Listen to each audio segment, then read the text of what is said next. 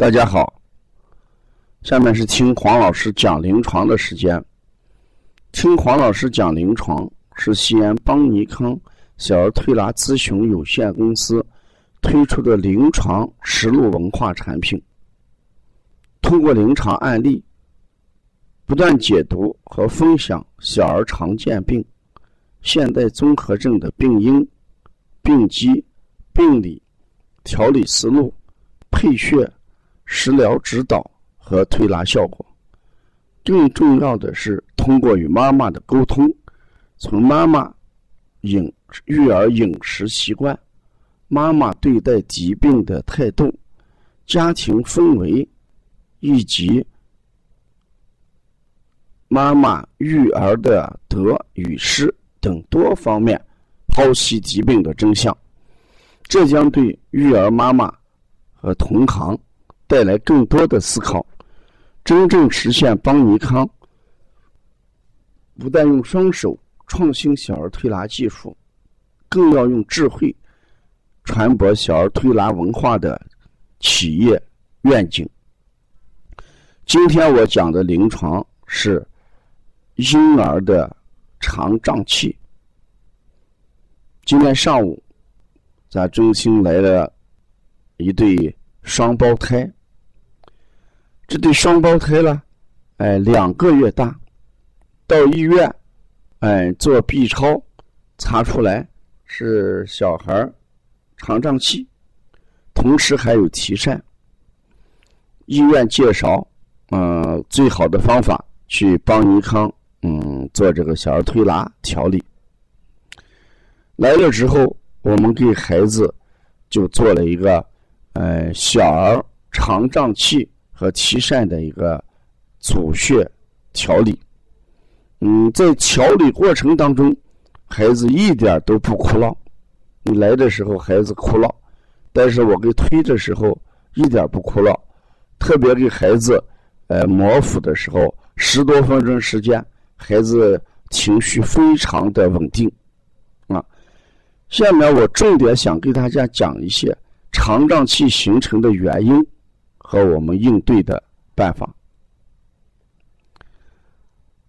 婴儿肠胀气，这事实上它主要有这么几个原因。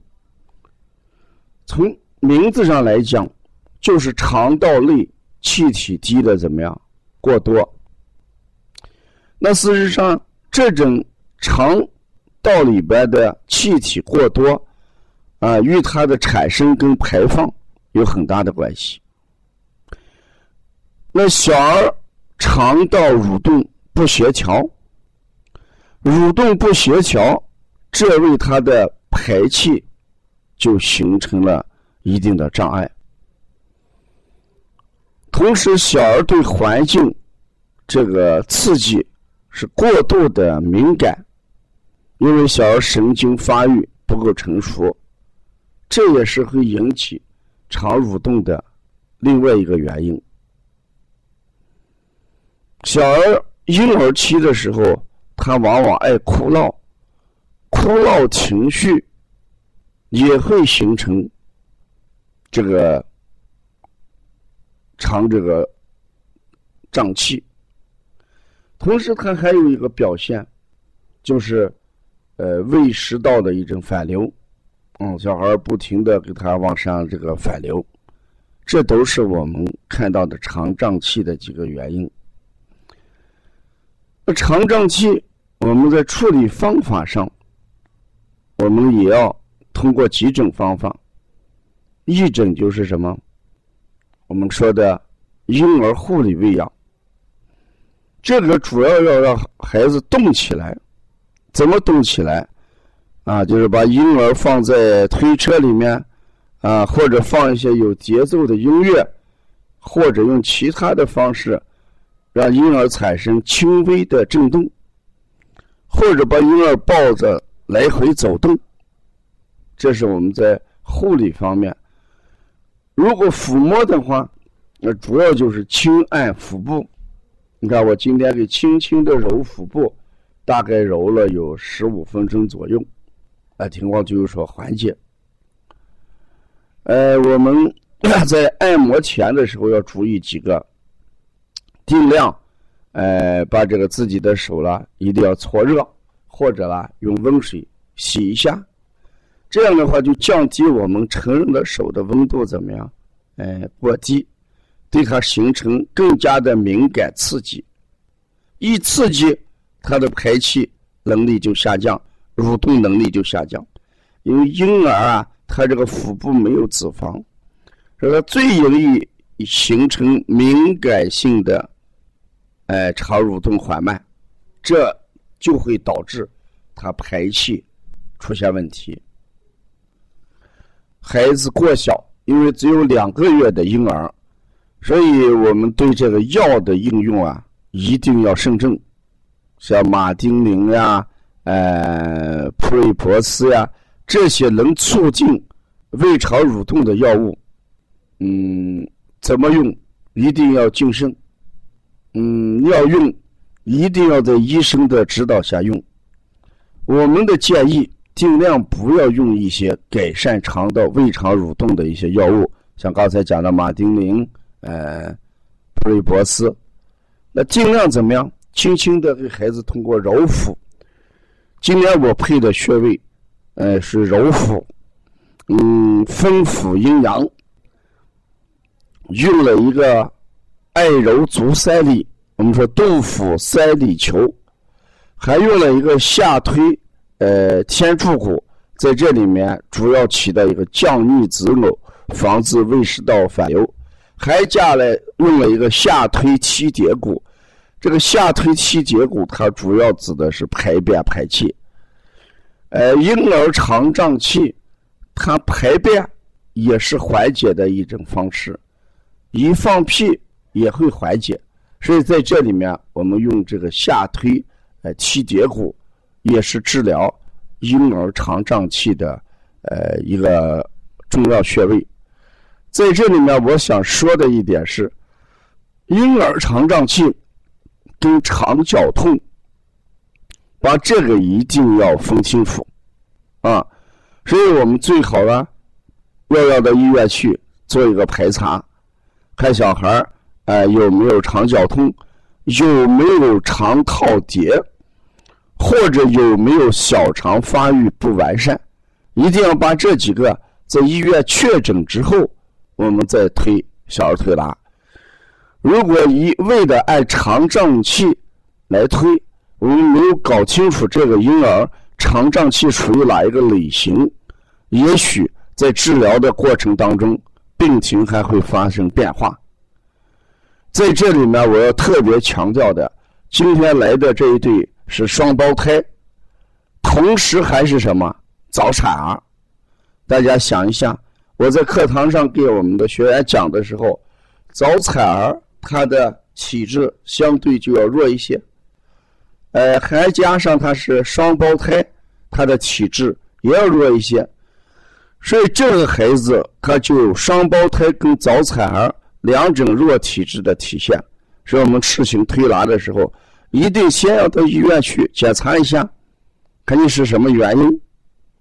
一定要搞清楚，嗯，不是肠套叠，也要搞清楚，不是部分小肠发育不不呃健全，或者呢是肠绞痛啊。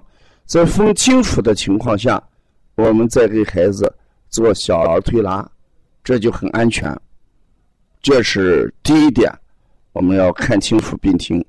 另外，关于两岁多的双胞胎，呃，在妈妈跟姥姥两个人每人抱一个陪护下，你看今天我们西安的温度，我在网络上看了一下。好像昨天的地面辐射温度达到了四十七度，而不是三十七度。这是网络报道的一个数据。究竟这个辐射温度四十七是对的还是错的？我们不去争论。至少来说，这是一个高温天气。所以我跟妈妈、跟姥姥我说：“嗯，我今天给你推一下，手法教给你。天这么热，你还是尽量在家里给孩子慢慢磨腹。”等到哪一天天气温度要降一下，或者阴天或者下雨天的时候，你再把孩子带来，我再给进行推。为什么要讲这一点？